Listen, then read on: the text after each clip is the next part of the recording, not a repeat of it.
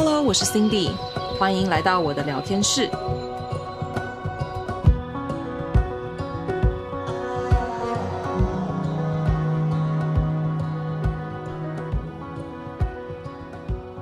嗨，大家好久不见，欢迎回到 Cindy 聊天室的第三季。首先呢，要感谢大家的耐心等待。前阵子呢，停更了。呃，蛮长一会的，然后因为正在准备这个国际直觉饮食咨询师的部分，那目标呢是希望今年呢可以成为台湾首位的直觉饮食咨询师，来更好的帮助大家。那另外呢，前阵子我也正在筹备一个全新一季的一对一饮食自由班的课程内容，所以呢，也就在三月一号的时候，课程正式起航喽。那我现在录的时间呢是三月十五号，对，所以呃，如果平常就有在追踪我的贝贝们、朋友们，你们就知道说我最近感冒了，所以第三季回归就出现了鼻音。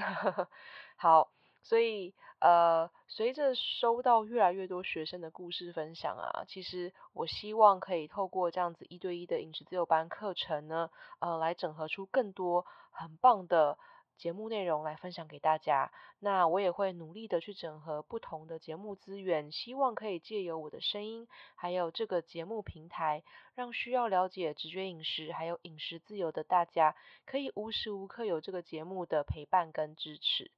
如果呢，你是我的老听众，或是喜欢这个节目的理念的话呢，请大家可以在你收听的平台上给辛迪一个五颗星的评价，或者是呢，可以留言给我。呃，这个节目呢是如何帮助到你的哦？那你们的支持对我来说真的真的都非常非常的珍贵，所以谢谢大家。那首先呢，我想先跟大家介绍一下第三季的内容。第三季开始呢，我会把这个节目内容作为更低调的分类。那第一个主题呢，会是正念生活，主要会有像是职场创业谈啊、户外体验啊，还有一些静态活动等等的。好，然后大家都知道说我很喜欢去爬山啊，然后像是一些百越的体验，我也很想要分享给大家。那第二个主题的话，会是在永续、环保，还有关于当地当季食材方面的议题。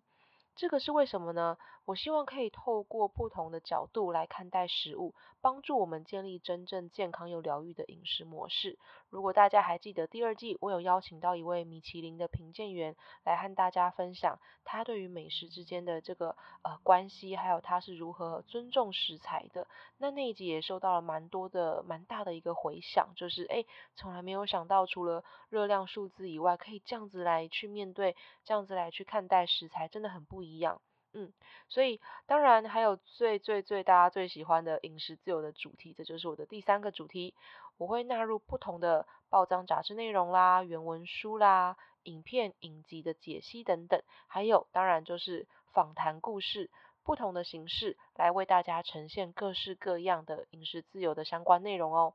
另外呢，也欢迎你们可以在投稿，然后留言区跟我许愿你们想要听的内容，我都会一个一个去看的。那第三季。首先要带大家一起去聊聊的主题呢，就是创业谈啦。其实这个节目呃筹备了蛮长一段时间的，从二零二二年的暑假一路到现在。好，所以呢，我邀请到了许多大家比较耳熟能详的呃自媒体创作者，来聊聊自己如何在创业过程中，透过正念来呵护自己的身心健康。找到这个生活跟工作的平衡，那也会探讨呢，对他们来讲，诶，正念饮食的意义呢，跟重要性是什么？可以去透过不同的专业背景角度来看待正念饮食这件事情，也是我很期待可以分享给大家的主题哦。那要聊别人的创业故事，首先就必须聊聊自己的啦。很多人都很好奇说，诶，为什么我会想要放下纽约高阶主管的这个位置？然后回到台湾当小学老师，然后后来经营自媒体，对吧？那这背后的辛酸血泪，还有风光明媚，呵，我都会呢在今天这期节目一次分享给大家。嗯，准备好了吗？好，那第一季节目中呢，其实我有稍微跟大家分享过我自己在实习的时候呢，面对饮食失调那个。呃，很不堪回首的往事。如果大家有兴趣那个 part 的话，可以回到第一季新地读书会系列来去收听饮食失调跟实习经验的这个故事。那今天呢，我想和大家分享的 part 会是在我考到了营养师之后，所以实习经验已经结束了，那还在稍微的有一些饮食上面的状况，不过呢，已经是一个康复的差不多的一个阶段，那正在纽约的职场上打拼的这一个 part。那第一个呢，我就会先来讲讲说自己是怎么样找出当初这份梦寐以求的工作的。OK，所以在哥大实习的这一年的时间里面呢，我们基本上是每五个礼拜就会被分到不同的 site 去做实习，那去体验不同机构工作的这个模式，来累积不同的经验。那在一年的过程中呢，虽然我绝对不是最聪明的，但是我可以相信我一直都是很认真的那一个，所以呢。后来呢，就会被选成是最杰出的实习生，也因为这样子，我就获得了呃成为哥大毕业生致辞的这一份殊荣。那这份致辞的影片，我有时间会把它放在我的 YouTube 频道上，那大家有兴趣的话，可以去逛逛看看这样子。那成为毕业生代表致辞的那一天呢，所有的 preceptors 就是有点像是我们实习机构的指导老师们，然后然后都会在现场。那其中有一位呢，在我演讲结束之后，就很真诚的看着我说：“我一定要想办法让你进入到我们的团队。”于是呢，呃，经历了一番这个国际学生申请文件啊、签证啊、叭叭叭的这种手续之后呢，我真的就成为了第一个在实习结束之后直接无缝接轨开始工作的国际学生。为什么是史上第一个呢？其实。啊，刚刚有提到说，为国际生去申请这些文件跟签证是非常非常繁琐的手续。那现在呢，听说过了几年之后，又有一些不一样的改变。不过在我二零一七八那个时候呢，呃，也是蛮复杂的。对于国际学生来讲，特别是营养师是属于算是医疗体系的呃一个一个工作，所以。要进入到职场就更难，要找到一份工作是非常非常非常困难的。所以基本上很多所有的国际学生在呃实习经验结束之后，考到营养师之后，都纷纷回国了。那我是第一位有机会可以留下来的，所以后来呢也参加了一个 alumni panel，就是毕业生回去跟现在在校生呢去分享说自己的职场跟找工作的这个经验这样子。那在纽约这个竞争非常非常激烈，充满着各式各样有梦想、有理想的优秀人才的这个 Manhattan，好，然后我就获得了这一份经理职位的这种高薪的职务。那时候呢，公司还配给了我一部 iPhone 手机啊，一台很专业的 HP 电脑啊，还有一个可以去报公账的信用卡。这和一般临床营养师的工作形态整个很不一样。特别是对于一个像我那个时候刚出社会的新鲜人来讲，还是在曼哈顿这样子的黄金地区，那二十几岁的我真的是骄傲到不行诶，就是走路鼻子都抬得高高的那一种，就觉得天呐，这是美梦成真。然后每天穿着，大家可以想象一下，每天穿着那个 Banana Republic 的这个西装，然后走在各大企业公司里面，像是 Google 啊、Amazon 啊、华纳影视兄弟啊。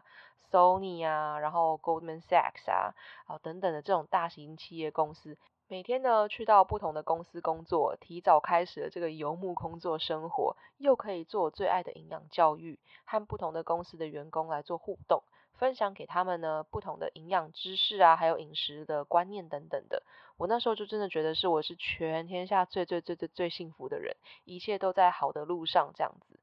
那接下来呢，我就想要呃分享这份工作带来最大的卡关跟这些辛酸血泪啦，还有我是怎么去面对跟解决的。呃，在接下来的其他跟不同人做访谈的时候呢，这个问题都会是，呃，当我们在遇到卡关跟辛酸血泪史的时候呢，我们试图如何去透过正念的角度来去呵护自己的身心健康的。不过对于那个时候刚出社会的我，二十几岁，我还没有接触到正念，所以这题我一样会分享，不过就没有那么多正念的 part。但是我觉得这个经历也是蛮特别的，所以想要跟大家呃来聊聊那个时候的状态哦。身为呢。这个餐饮企业的营养师，身边的同事们其实几乎都是中年白人男性厨师，所以大家想想看，中年加白人加男子，还是一个厨师，你就可以想象那个地狱厨房的情景，就每每一个 就历历在目，在我的身边这样子。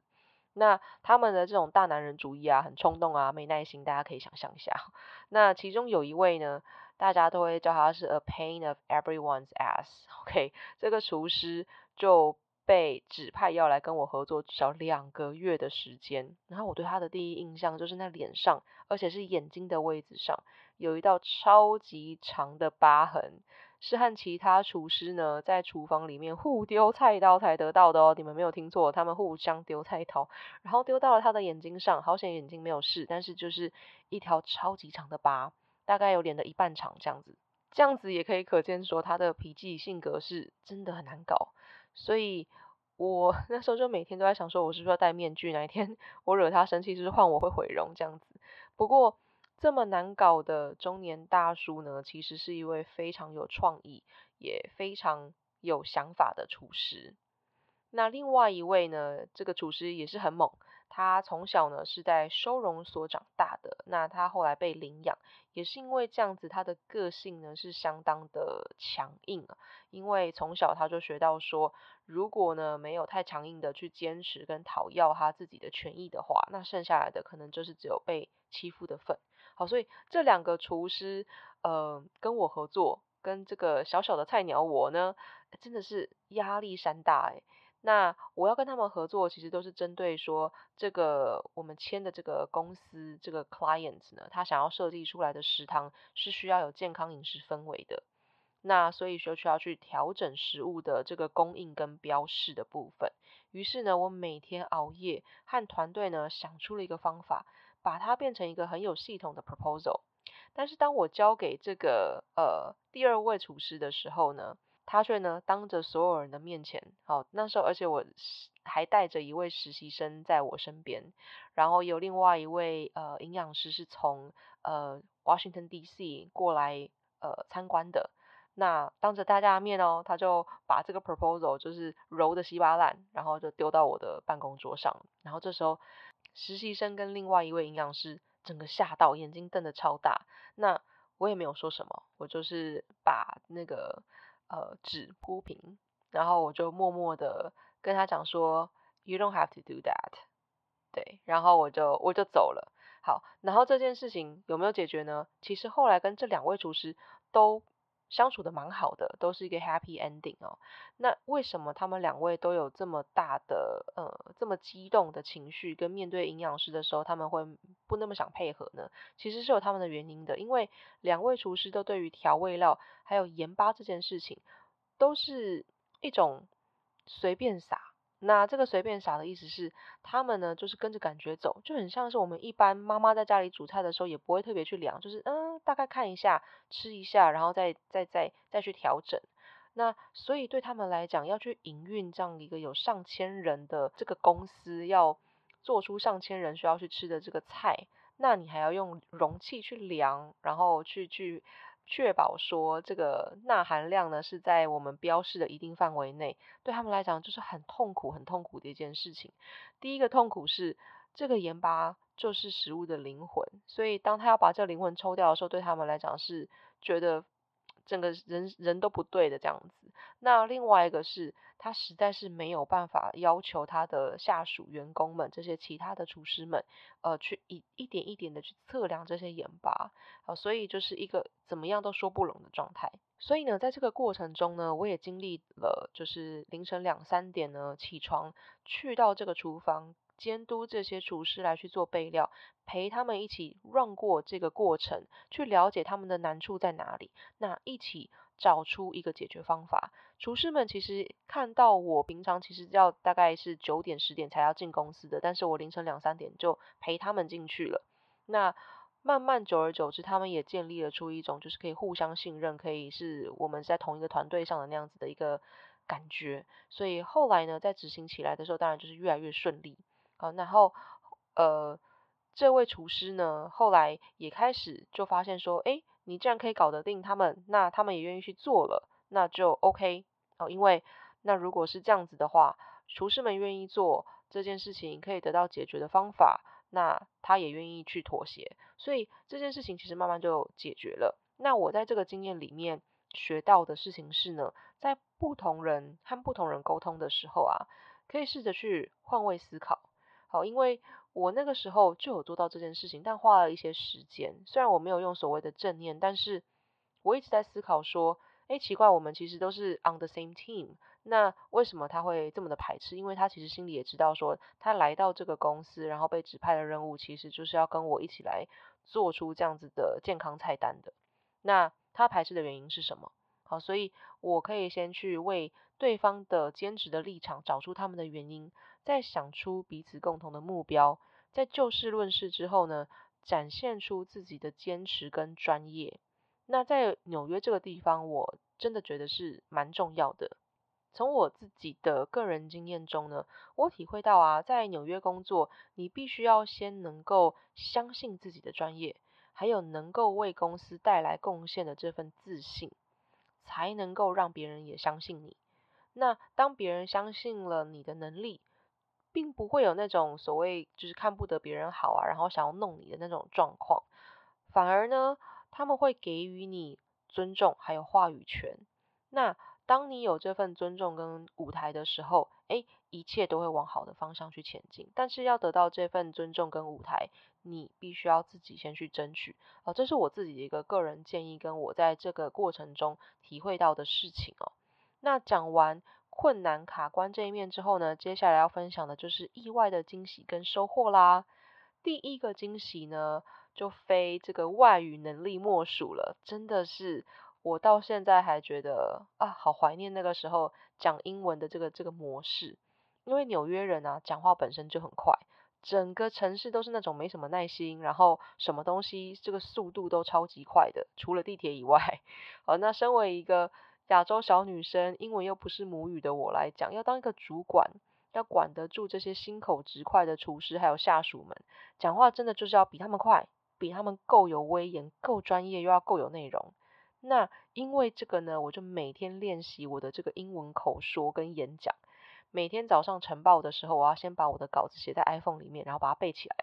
然后呢，才在二十几位同仁的面前做报告。那另外还有就是最可怕的电话 conference call，用英文讲电话是那种看不到人脸的那一种，连美国人自己都觉得是噩梦，就更不用说是我了。那个时候的我呢，是宁可写 email 等三个工作天，我也不愿意打电话的那一种。但是呢，因为有工作上面的这样的需求，就不得不学着要打电话了。因为呢，我的这个身份是纽约区经理，那纽约百大企业分布着我们的公司的员工，没有办法齐聚一堂。所以呢，即便那个时候二零一八年还没有疫情，我也得先习惯跟很多的主管们做线上开会这样子的一个动作。那个时候用的好像是叫一个 Cisco 还是什么的，这个呃是需要打电话然后按密码进去的那一种，然后是是对着 iPhone 的，而不是那时候没有 Zoom，所以也看不到脸。等于说，就算我听不懂，我也没有办法去读唇语，或者是说看别人的表情怎么样，真的有够痛苦。那我最怕的就是我自己跟不上，或者是听不懂。那被 cue 到的时候呢，就会吭不出声。所以呢，我每次都会战战兢兢的写笔记，准备好开会的内容，或者是我想办法要怎么去应答、回答这一类的。可是呢，我的主管在我旁边都可以带着他的 AirPods 走来走去，哦，边聊天，然后换他的时候就解除静音，讲个两句，然后又继续做自己的事情。我心里就在想说，如果我今天是讲中文，我也不见得可以这样子一心多用，还可以接得这么顺，真的是太神奇了。不过呢，我也因为这样子，我就慢慢的去练习，练到后来呢，我竟然发现我的英文可以练到像我的母语一样，甚至是。真的是比中文还要顺的那一种。我突然发现呢，有一天我跟我朋友聊天的时候，我竟然可以讲话讲得比我脑袋还要想得快。那个那个转的那个感觉，就是直接把这句英文就讲出去了，然后讲得快速之外，完全没有打结，而且语句文法全部都非常通顺。但这些完全没有经过我的脑袋，他就直接讲出来了。所以就是已经是母语般的境界，我就觉得很不可思议。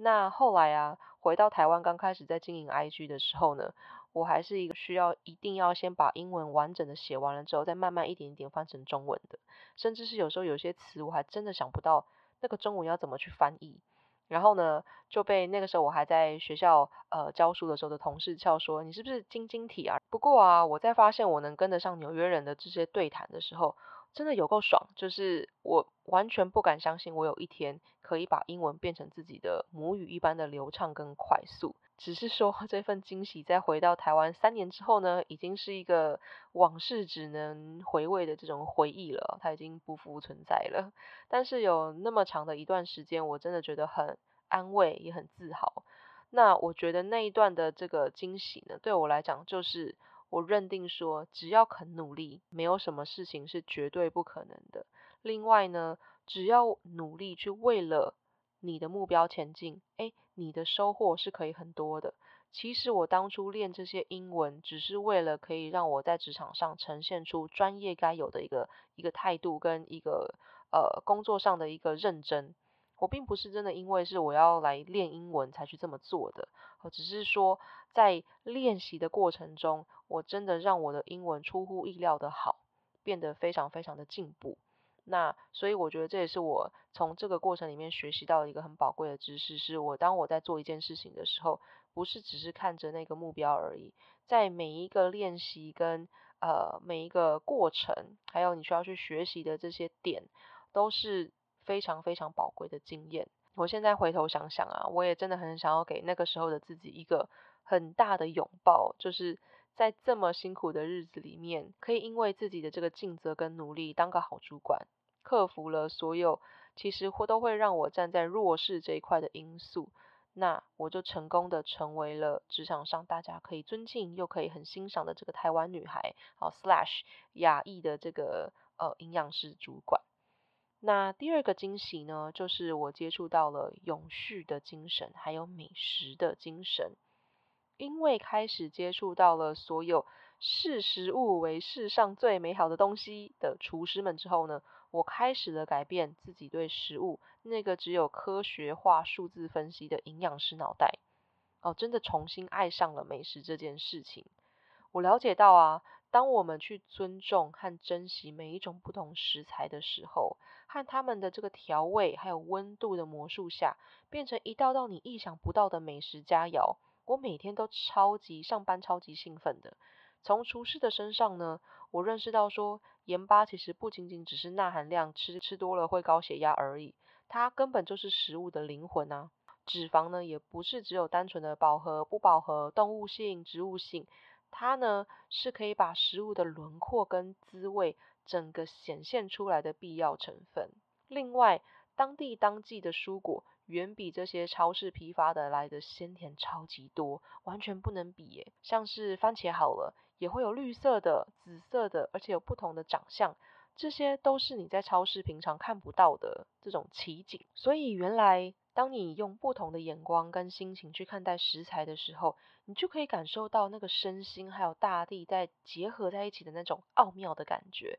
热量数字在那个时候，整个是多么的渺小，甚至可笑的一般的存在。我甚至那时候在写稿子，写这份稿子的时候，嘴角都在都在上扬。当我回想起那段过去的时候，我都觉得好开心哦，可以和那些厨师们一起从清晨到下午，在厨房里面忙活的那些小日子，让我重新去爱上食物，真正的和所有的食物和解，是。这份礼物真的是我一辈子都会很珍惜的，而且呢，现在那个当初把我的 proposal 啊揉得稀巴烂的那个厨师，偶尔呢还是会传他的创作的食谱给我看，然后聊聊美食啊，闲聊一下，所以真的很，真的是很棒的一段回忆。那所以听起来都很棒啊，为什么要离开，然后跑回来台湾呢？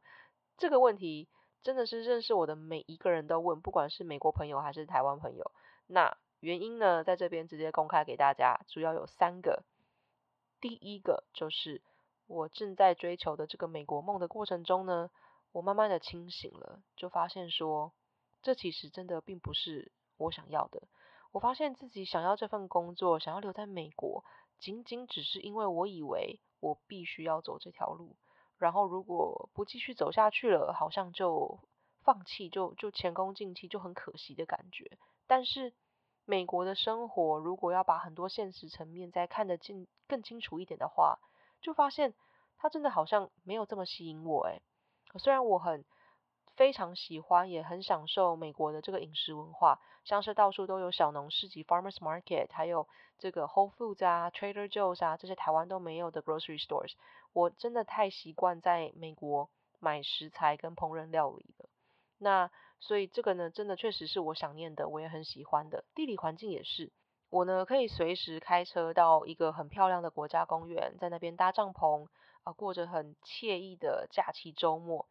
那可是，在台湾可能就比较没有这么的弹性，然后也没有这么的自由，呃，可能要抽签啦，可能不能随意的扎营啦，这个地没有这么的大，所以呃，可能有时候看的景呢，也不一定有这么不一样多样化的，像是如果在美国的话，你要看山有山，要看峡谷有峡谷，要看河流有河流，看大海也有，所以是很不一样的感觉的。那其实只要搭个飞机，开个车，你就可以到那里了。然后也有雪，下雪的雪景可以看，也有也比较严酷的夏天可以可以去呃走那个大沙漠。所以对我来讲，那份想去哪就去哪的感觉很很自由，也是我很喜欢的。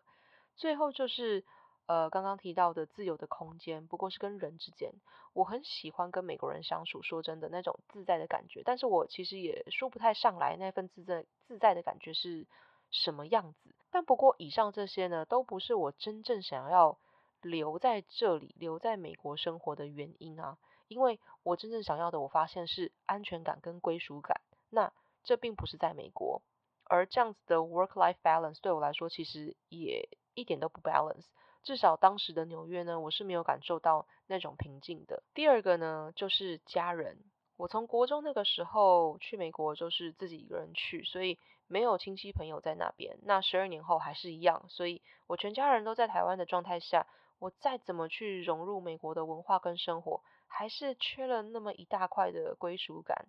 那这个感觉，在家人越来越老，还有我的朋友们。都纷纷结婚，组成自己的家庭之后，就更加的明显了。我想要的呢，是一个家，但是我觉得这个家并不会在美国。那最后呢，就是我想要出来创业的这个念头，其实从我大学毕业，呃，大概二零一五年的时候就有了。那在二零一九年我回到台湾，其实就是很想要把我所学到的直觉饮食啊，还有我在美国担任经理的这些，我在美国担任经理的这些经验，可以把它推广出来。但是呢，光是我鼓起勇气要做到这件事情，也花了我两年。所以我就边在学校担任英文老师，边构想着，呃，这个没有人在做的这个创业梦——直觉饮食营养师这件事情，呃，能不能成真？直到三年后，二零一九年到现在的二零二三年，我才真正的算是靠着饮食自由，还有直觉饮食的知识跟经验，有了第一份收入。让我有勇气呢，跟这个底气，可以继续为这个梦想坚持下去。所以，嗯，其实这样说，从刚刚的这个呃美国梦啊，到到现在，我觉得这每一步走来都没有让我后悔过。我完全不会后悔，我放弃了这个高薪的职位，回到台湾是牺牲掉了很多。但我觉得每一个东西都是有舍有得的，所以怎么去享受当下，怎么去把。你的这个 now 可以变成是最棒的时刻，这个我觉得就真的又可以回到正念这件事情了。